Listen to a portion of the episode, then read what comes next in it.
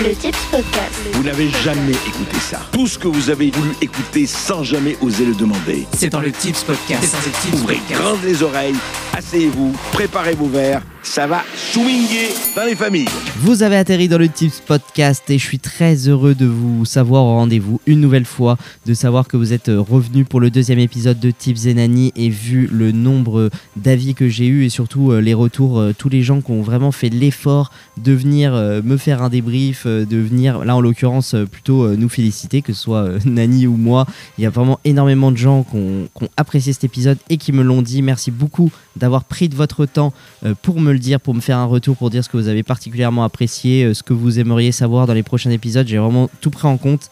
Donc je vous remercie beaucoup. Ce sera la seule chose que je vais dire dans l'introduction parce que vu l'engouement qu'il y a eu pour le premier épisode, je vais pas vous perdre dans l'introduction. Je sais pourquoi vous êtes là. C'est pour entendre le deuxième épisode. Donc on va foncer directement. Tips 24 ans, Nani 84 ans, c'est parti.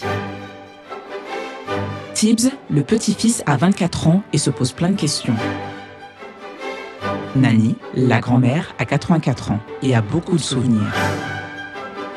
Aujourd'hui, deux générations se parlent. Tibbs et Nani, 60 ans d'écart, conversation. Épisode 2. Traumatisme, traumatisme, traumatisme. Eu, on s'était quitté euh, sur des scènes euh, de liesse, de joie. Bon, bah, moi, c'est des souvenirs euh, de films, hein, de ce qu'on voit un petit peu avec euh, toute, euh, toute la rue en folie, euh, les ballons, euh, le chocolat, comme, comme tu racontais, toi, Nani. Bon, ce sont tes, tes vrais souvenirs. Là, la, joie, la liesse ne va pas durer aussi longtemps que les impôts, comme tu dirais, pour citer une de tes expressions. Mais on va citer des souvenirs un petit peu plus sombres, puisque on, est, on a respecté l'ordre chronologique. On parlait de la, de l'arrivée des Américains, de la libération, en tout cas partielle, de, toi, de, de- l'endroit où tu étais. Et juste après, tu as vu le, le, retour d'une euh, voilà, d'une certaine catégorie de personnes. On va en parler juste après. Mais tout de suite, tu voulais me raconter, euh, enfin, et nous raconter d'ailleurs, un jour, tu étais encore sur le devant de ta porte. Et qu'est-ce que tu as vu comme événement que je pense bah, plusieurs personnes ont vu à l'époque, euh, enfin, des, centaines de personnes ont vu à l'époque un, événement qui était assez répandu. Qu'est-ce que tu as vu à l'époque? Alors j'avais à l'époque, ben, à, la, fin de la guerre, c'était pas très longtemps, peut-être même pas à la fin de la guerre, mais en tout cas à la fin de, des, après le passage des Américains, euh, j'étais encore sur le pas de ma porte et euh, j'ai vu un attroupement. Ouais. Bon, bah, les gamines, euh, toutes gamines. Même l'être humain, je pense. la curiosité aidant, me voilà partie euh, là. Et là, j'ai vu un spectacle, je dirais pas que ça me hante encore, mais qui m'a énormément marqué. Il y avait une estrade.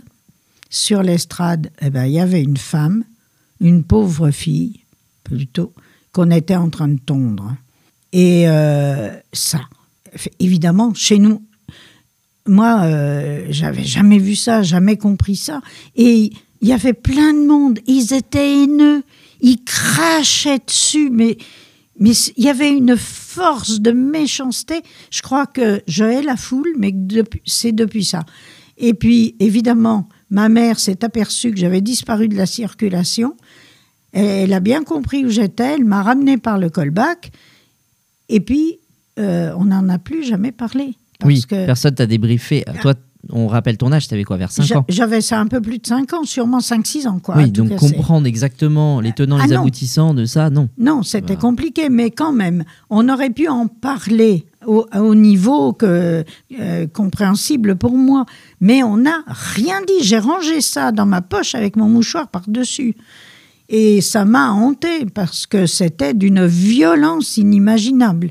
Bon, après, euh, maintenant tout le monde sait ce que c'était que l'épuration, que les règlements de compte de, la fin de la guerre, c'était pas toujours très beau. Mais il a fallu euh, que je sois, euh, que je rencontre mon mari, que je discute avec lui pour lui raconter ça. Évidemment, lui n'avait pas vu ça, mais pour lui raconter ça.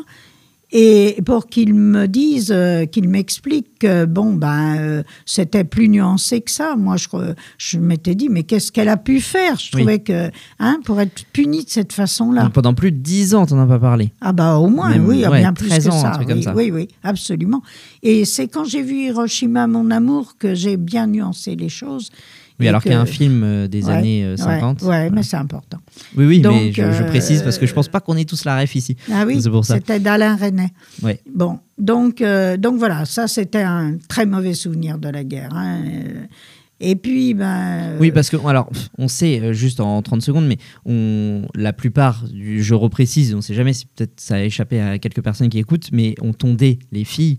Euh, qui, avait, qui avait couché avec les Allemands. Voilà. Voilà. Mais sans, euh, c'était pas les tribunaux, euh, c'était pas la défense, l'avocat et tout. C'était Bah, ah bah non. on t'accuse et on non, te tombe. Et puis en, en particulier, on réglait ses comptes. hein. Bien si sûr. elle avait mouché un ancien ami et couché avec un Allemand, par exemple, bien sûr qu'on la dénonçait.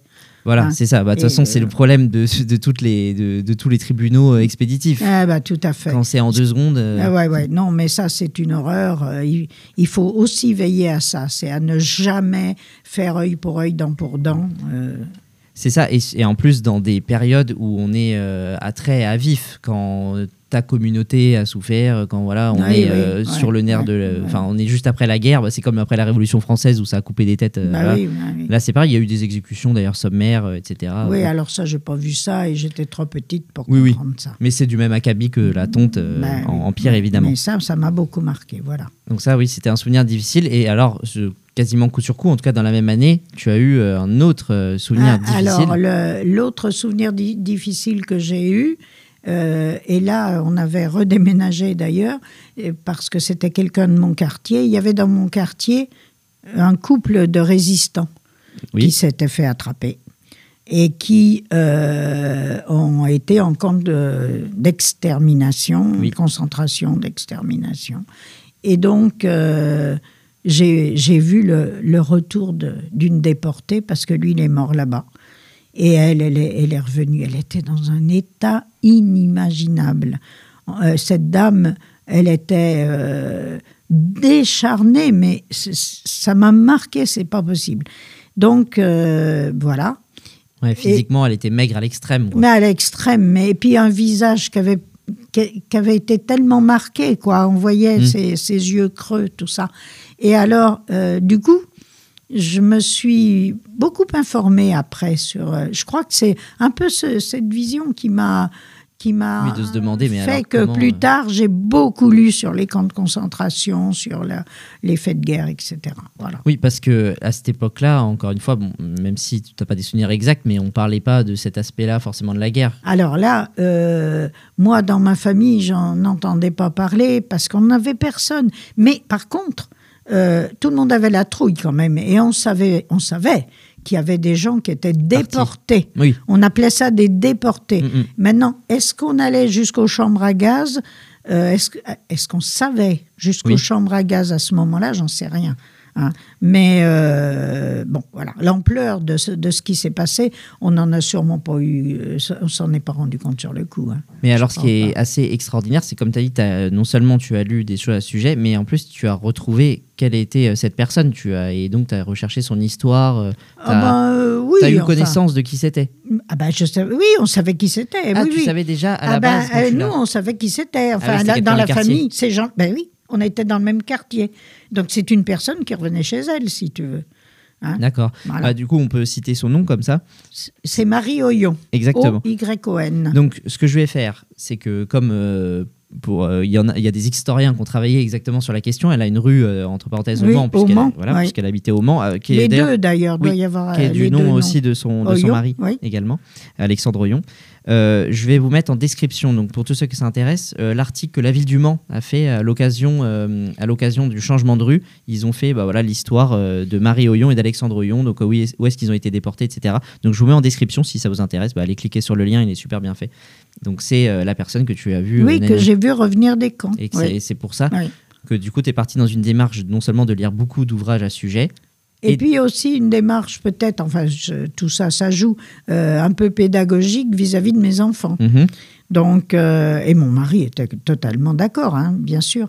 C'est-à-dire que nous, nous avions vu chacun de notre côté, euh, on avait vu moi Oradour-sur-Glane, lui le Struthof, et en fin de compte, on, on y a ramené nos enfants parce que je pense qu'il faut, il faut voir Oradour Je pense que tout le monde le sait. C'est un village dans lequel on a euh, brûlé les, femmes dans l'église, les femmes et les enfants dans l'église et fusillé les hommes. Mm. C'est un village qui a perdu tout, tous, ses, tous ses habitants, sauf ceux qui étaient partis travailler, et un ou deux qui s'en sont sortis. euh, parce qu'ils étaient en dessous du tas, par exemple, quand on fusillait ou qui n'ont Oui. pas réussi à brûler, enfin, je sais plus bien. Mais euh, voilà, et on a laissé, et ils ont brûlé le village, et on a laissé tout en l'état. Je trouve ça très bien. Oui, donc on Non. peut aller voir et c'est frappant parce qu'on Ah, est euh, ah, tel bah que oui. l'époque. Bien, bien sûr, on n'a pas bougé. Et, et nous, en plus, on a visité avec un survivant, donc euh, c'était encore plus dur. Et donc, euh, c'est intéressant, c'est l'histoire sur le tas, on peut dire presque, hein, l'histoire. Non pas pour haïr les Allemands, non pas pour haïr, c'était une espèce de division qui s'appelait je ne sais plus comment, et Oui. qui euh, était, était, avait été passée par Tulle, les pendus de Tulle, enfin avait, avait une histoire épouvantable. Et, euh, et des faits de résistance, ils voulaient se venger, enfin bon.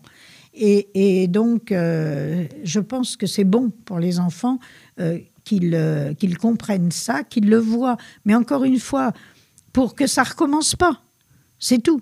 Alors, deux choses. La première, c'est si Oradour sur Glane, ça vous intéresse. Bon, il y a énormément de documents, hein, Oh films oui, et tout. oui, oui. Donc, vous pouvez aller voir. Et tu as, parlé du Struthof. Ça, je ne suis pas sûr ça, que 100% des gens savent ce que c'est. Est-ce que tu, en, en, dans deux mots, tu peux nous expliquer ce que c'est le Struthof Alors, euh, le Struthof, c'est en Alsace, mais à l'époque, l'Alsace-Lorraine avait été récupérée par les Allemands. C'est ça Et donc, ils avaient créé un camp en Alsace, au Struthof. Et Ouais, Ça, euh, c'est un lieu c'était dit, en fait. Oui, c'est un lieu dit. Alors, la ville, je ne sais plus le nom, mais on a toujours dit le Struthof. Oui, oui. Et puis, euh, ils avaient créé un, un camp qui était un camp de concentration, mais dans lequel ils ont quand même expérimenté euh, une chambre à gaz. On ça. la voit encore.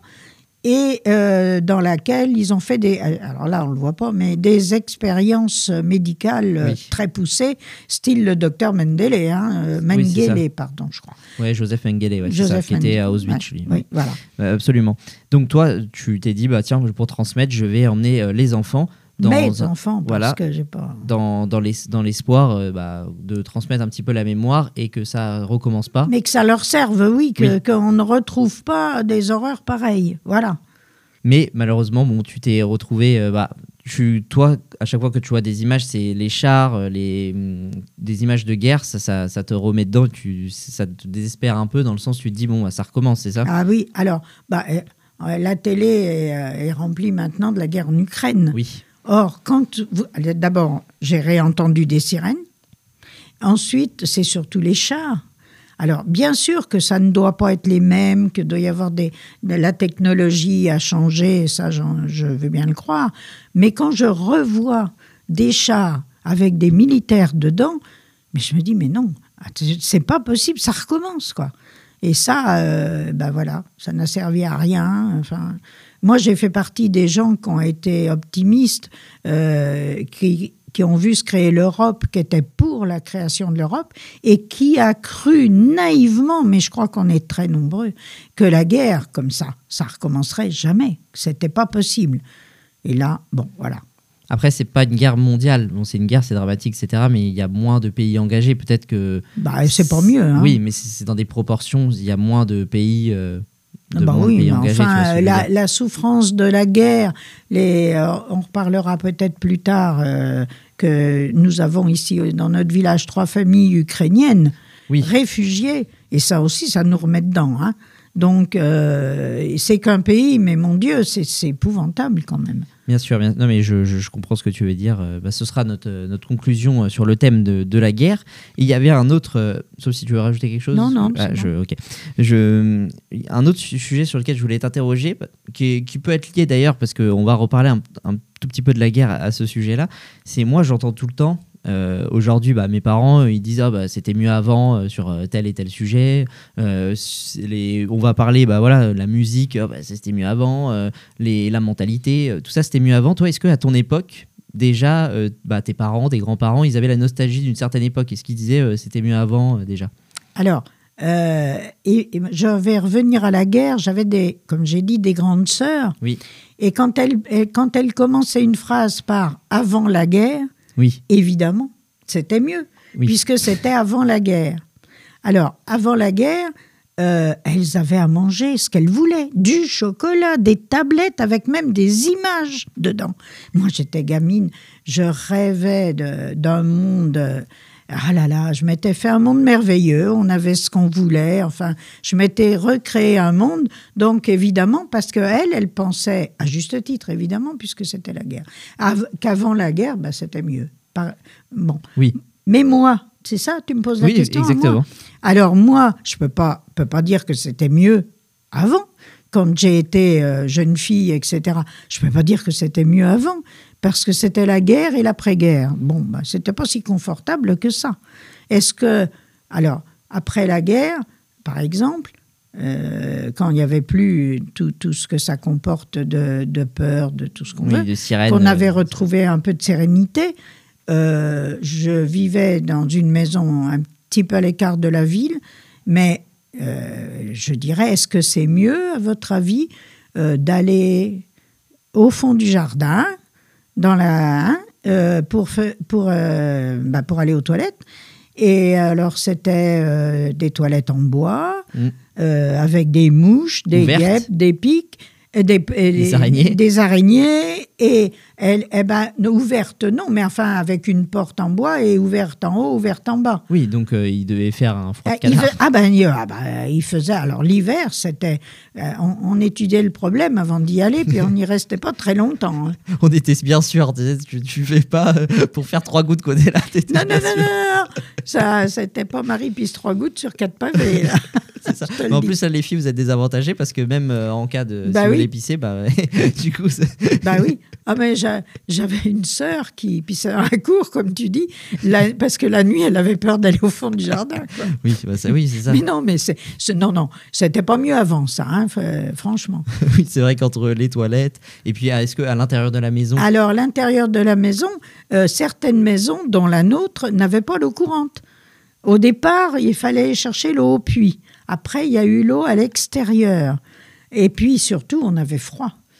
Parce Oui. qu'on n'avait pas de poêle à chauffage euh, continu, si vous voulez. C'était pas encore l'époque à, à- à ce moment-là. Et donc, tous les chauffages, euh, ils ils s'éteignaient la nuit. Et le matin, quelquefois, il faisait un froid de canard Parce dans qu'en la fait, les combustibles, ils n'étaient pas. Ah bah, bah oui, c'est ça. on- C'était Et quoi C'était des... des... poêles. Oui, C'était des- la gazinière et des poêles. Donc, c'est quoi Des bûches de bois qu'on mettait dedans? Non, bah, du charbon, ça pouvait être du charbon. Ah oui, il n'y avait des pas bûches. assez. Et, Bah, ça tenait pas la nuit. et au Fallait, final. il eût fallu se, re- se relever la nuit et recharger le poêle, Oui, tu vois. c'est ça. Si on avait eu un grand malade ou quelque chose comme ça, ça aurait Oui, pu. oui. hein. Mais euh, autrement, dans, dans- pour le, le courant, si tu veux, eh ben non. Et moi, euh, je me souviens, je, je m'habillais dans mon lit, tellement j'avais froid. Oui. Et au, au niveau de l'éclairage, Ah ben c'était l'électricité, là, du coup. c'était oui, Oui, ça, oui. ça a Non, été non. directement. Il n'y a pas eu de grande période sans électricité euh, après la Ah, guerre, ah, etc. Ah non, j'ai pas mémoire de ça. D'accord, Non, ok, non, non, bon. ben ça, j'ai pas eu, vécu de problème euh, pff, comme ça, non. Et oui, donc tu racontais que le matin il faisait très froid, donc de là à t'habiller dans ton lit, quoi. Oui.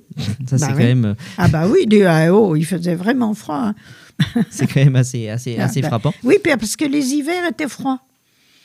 Et Oui, encore plus euh, qu'au- qu'aujourd'hui, c'est ce qu'on a l'air de. mais de si tu veux, je me souviens de la Sarthe euh, qui avait gelé. Et donc, on, on allait au lycée avec une heure de décalage. Mais quand même, On parle de euh, la rivière. hein, Euh, la rivière Sarthe, oui, avait Voilà. gelé et ça, ça fait belle lurette que on n'a pas revu ça. hein. Ouais, en 25 ans, il faisait vu. très très froid. Et là, comme j'allais au lycée, alors c'était pas mieux avant parce que on n'avait pas au lycée de jeunes filles, on n'avait pas le droit d'avoir des pantalons. Et donc, on allait en chaussettes. Et comme En jupe. mes jupes, oui, Ouais. ou mes robes étaient toujours trop courtes. Parce que chez moi, je- les beaux habits, c'était les habits du dimanche pour aller à la messe. Ouais. Et que j'allais, pour, pour les jours, euh, la, la semaine, eh ben, c'était quand ils étaient trop courts qu'on avait le droit de les mettre. Eh ben, j'avais, j'ai des souvenirs, mais très, de mes genoux tout rouges et j'avais froid aux genoux entre mes chaussettes et ma jupe. Voilà. Mais il faisait froid et j'avais 20 minutes pour aller prendre le car. Bah, j'ai eu froid. hein. Oui, alors je ça, m'en souviens. ça, ça me fait penser. euh, c'est, je pense que ça devait être beaucoup plus répandu de marcher beaucoup. Là, il y a, je pense, peu de gens qui marchent quand même 20 minutes entre leur arrêt de car et leur. euh, Ah bah oui. euh, Ah bah oui, mais, euh, une fois, il y avait de la neige, je suis allée à pied au, au lycée, moi. hein. Ouais. Et on avait une demi-heure de car à peu près, normalement, si tu veux. hein. Oui, parce que là, les transports, c'était totalement différent. Les voitures, on Ah, Il y en avait emmenait- très peu. Voilà. Donc on- Il y avait très peu de voitures. euh, à- je me souviens de l'époque où il y avait que le boulanger qui avait une voiture. Alors, une femme qui accouchait, il l'emmenait à la clinique. euh, si, C'était le boulanger qui était de- C'était le boulanger qui était souvent de service. Après, euh, les gens un peu plus évolués, je dirais, et un peu plus riches, euh, les voitures ont commencé à se multiplier. Mais je me souviens de la première voiture dans mon qui village. était le boulanger. Mais alors, le boulanger, c'est quoi? C'est parce qu'il livrait? Ou c'est Bah, parce était Ah, plus ça, riche? ça, bah, les deux, mon capitaine. hein. C'est possible. D'accord, ça marche. Mais c'est vrai ce qu'on a tendance à. Enfin, en tout cas, moi, là, je, je parle pour mon cas, on a tendance à oublier, c'est qu'il y avait quand même des charrettes. Parce que euh, moi, je Ah, me bah disais, mais comment on transportait les trucs Ah lourds bah oui, y euh, avait, oui, bah, il y avait encore beaucoup de chevaux qui tiraient, c'était souvent des percherons d'ailleurs, euh, qui tiraient des charrettes. Ma voisine livrait le lait euh, avec son, sa jument et la charrette, et elle, elle livrait le lait et des, des primeurs que son mari cultivait. Oui, Et- c'était beaucoup plus répandu, les, on va dire, les, les producteurs qui Ah bah livraient. oui, quoi, là, là, euh, oui, c'était, c'était le cas. Sinon, bah, il y avait une épicerie, hein. Oui, mais, euh, mais les grands, pas, pas de grands magasins, pas de trucs comme ça, Oui. évidemment. C'est ça, euh, Bah oui, j'imagine que c'était pas les mêmes proportions. Dans l'épicerie, ça devait être plus petit, puis vous Oh, deviez bon, ramener. oui, on y allait tout le temps. Oui, on allait tous les jours à l'épicerie. Bah oui. Oui, bien sûr. Amener- C'est là que j'ai appris que euh, le président Coty était élu. Parce qu'on avait les nouvelles à l'épicerie, qui faisait barre, évidemment. Ah, C'était quoi, via une radio ou via des journaux qu'il Une exposait radio, une radio. Ah d'accord, Ouais. vous Euh, écoutez. Parce qu'il a été, il a mis beaucoup de temps à être élu, Coty. Alors ça nous faisait beaucoup rire, parce que c'était le nom d'un parfum. Ah, Ah oui. Alors en disant d'un président qui a le nom d'un parfum. Je- ouais, aujourd'hui, c'est le sponsor d'un des, d'un des maillots de, d'un des Ah, maillots de foot. ah ouais. Macron, c'est, c'est un des sponsors. Voilà. Bon, écoute, chaque, chaque, Ouais, ouais, chaque bah, époque, ça, cha- chacun son époque. sa petite blague. Et ça me faisait penser, je, je voulais te demander, euh, comme il y avait peu de voitures, mais déjà les congés payés, ça se passait comment pour partir en vacances? Ah bah euh, moi, euh, moi partir en vacances chez nous, on partait pas en vacances. Alors bon, euh, on n'est pas on pas parti en vacances très tôt. Oui. Euh, mais les colos, comme j'étais jeune moi, hein, Oui, tu oui, me parles de sûr. quand j'étais jeune là. Eh ben, euh, là, mon père travaillait euh, chez Renault, donc il y avait un, un CE, un comité Mmh. d'entreprise qui était assez en avance et assez riche. Donc, euh, il y avait des colos. Les gamins allaient en colo, en colonie de vacances. Ah bah oui, c'était répandu. Et c'était... euh, euh, on était très contents, quoi. Je veux dire, euh, euh, on n'allait pas loin. On allait, j'ai dû aller à moi à 40 km. Oui, c'est ça que tu m'expliquais en fait. Moi, Toujours dans la Sarthe. je bah oui. pensais vacances, je pensais euh, 700 km bord de la mer, Côte d'Azur. Non, en fait, vous alliez proche. Ah ben oui, euh, j'étais même vexée parce qu'il y avait ma voisine, elle avait dit Ah, tu vas là? Oh ben tu perds pas ton clocher de vue. Oh là là Mais moi j'avais trouvé que j'étais allée très loin. hein. Oui. Mais en fait, oui, vous recherchiez pas forcément bord de la mer et tout. Vous alliez faire, c'est Ah quoi ben, du c'est camping qu'on cherchait. Alors, ceux qui. euh, Il y, avait les gens qui allaient en- à vélo et il y avait beaucoup de tandems à cette époque-là. Bon, ils allaient pas, ils n'allaient pas très loin et ils campaient. Il y avait beaucoup de camping Oui. pour, pour les ouvriers. Hein, parce que dis-toi bien qu'il y a des gens qui sont allés en vacances avant avec des voitures, tout ça, Mm. à Deauville et compagnie. Mais euh, le commun des mortels, l'ouvrier de chez Renault, puisque nous, euh, c'était des gens de chez Renault en l'occurrence, eh ben, euh, ils n'avaient pas les moyens euh, comme ça d'aller. Voilà. Euh, moi, j'ai pas vu la mer. J'ai vu la mer pour la première fois, j'avais 10, euh, 10, 11 ans. Ah oui. Ah bah oui, j'ai pas vu la mer. Bon, après, je l'ai beaucoup vu. Et parce vous que- êtes allé en quoi? En train cette fois? Alors en train. Hmm. on Le allait train, c'était plus répandu qu'à l'époque pour. euh, Ah bah le train, c'était c'était assez pratique. Mais alors, quand on louait, d'abord on louait au mois à l'époque. Fallait louer un mois. Ah bon? Bah oui. De vacances? Bah oui, ça se faisait pas autrement. Ah d'accord, bah c'est ok. Tout le Hein? monde avait des grandes vacances alors. Eh ben oui, parce que chez Renault, par exemple, je prends toujours mon exemple de chez Renault, mais c'était vrai sans doute euh, un peu partout. Il y avait au mois d'août, ils fermaient. Ah oui, il y avait plein d'entreprises qui Alors, fermaient. Mais oui. quand Renault fermait, tout fermait. Ah oui, Enfin, surtout au Mans. Hein, Oui, parce que les ça faisait usines Renault, c'était. Ah bah oui. bien sûr. Et donc, euh, en fait, tout le monde partait à ce Ah, moment-là. Et euh, ah, enfin, les gens partaient un mois. Mais, mais ne- moi, nous, les toutes premières vacances, on partait qu'au mois de septembre, parce que l'école reprenait qu'au mois, le 1er octobre à l'époque. Ah oui, c'est On vrai. ça. partait le 14 juillet et on recommençait le 1er octobre. Ah, donc, vous aviez euh, trois mois. Non euh, Bah, 14 juillet, là, on part en Deux mois et demi. Deux mois Ouais, et demi. Ah oui, Allez. mais on n'avait pas de vacances à la Toussaint, presque rien. À Noël, c'était pas géré pareil. hein, Ah d'accord, bon. c'était Là, tout on- était concentré. euh. Oui, oui. Ah, c'est intéressant, ok. Et donc, euh, euh, on faisait une malle. On faisait partir la malle, porter à la gare, et partir la malle avant, parce qu'elle mettait du temps, la malle. C'est quoi C'était dans des trains spécifiques qui. Ouais, ont- je, crois, je crois que, je sais pas si c'était des trains spécifiques, mais bon, je savais que la malle partait avant. Ah d'accord. Elle arrivait avant C'était nous. comme l'avion. Oui. Ah, Elle arrivait avant nous. Et puis, euh, nous, bah, on prenait le train. Et en général, le train te déposait à un endroit, mais c'était pas l'endroit où tu arrivais. Donc, tu avais encore un quart à prendre. Et enfin, tu voyais la mer. D'accord. Et c'était beau, la mer, mais bon. Et je n'ai vu la montagne, moi, que quand j'ai été moi-même moniteur de colonie de vacances. J'avais jamais été en montagne avant. Oui, Voilà. c'était bah, en même temps, euh, vu notre localisation aussi, je pense que c'était tellement loin que. C'était oui, il y a ça. Il y a ça. Et puis, il y a que, si tu veux, en plus, euh, on n'avait pas la télé, donc, euh, enfin, pas à ce moment-là. Donc, si tu veux, on était beaucoup moins. On, avait, on découvrait. Mhm. Et Oui, c'était je- pas si mal. Oui, c'est sûr que Ouais, on ouais, a- t'as laissé ton imaginaire et tu l'as Ça- vu en ça- vrai. Et ça avait un défaut, c'est qu'à l'école, quand on t'apprenait euh, des, des termes, euh, clus, tout ça, tu savais pas ce que c'était. Oui, enfin, c'était difficile. Oui, Hmm. ouais, voilà. Bon, bah tu sais quoi, on va s'arrêter là euh, pour euh, cette, petite première partie de Est-ce que c'était mieux avant? On va parler euh, dans l'épisode numéro 3 bah, de Noël, tiens, et, des, et des cadeaux et des jouets. Avec quoi vous jouiez? Est-ce que vous aviez beaucoup de jouets? On va parler aussi un petit peu de l'évolution des mœurs. Est-ce que, voilà, au niveau l'égalité homme-femme, la contraception, tout ça, on va, on va parler de ça. On va parler de l'évolution de la musique. Moi, je sais qu'on s'est tous fait critiquer. oui, ah, moi, la nouvelle musique, c'est nul. Est-ce que toi, à l'époque, voilà, on te critiquait aussi? On va parler un petit peu de tous ces sujets. Et on va se quitter avec la recommandation euh, musicale, comme d'habitude, comme dans cette série euh, choisie par Nani. Route des vacances qui traverse la plus belle partie de la France, qui fait de Paris un petit faubourg Valence et la banlieue de Saint-Paul-de-Vence. Et alors, pourquoi cette chanson, Nani? Eh ben pourquoi cette chanson? Parce que d'abord, euh, tu parlais musique et Trenet était un des chanteurs, on, on l'appelait le fou chantant, mais euh, de très grande qualité d'ailleurs euh, de l'époque. Et puis, euh, il a chanté National 7, Oui. donc c'est la route des vacances. Et de ces vacances-là.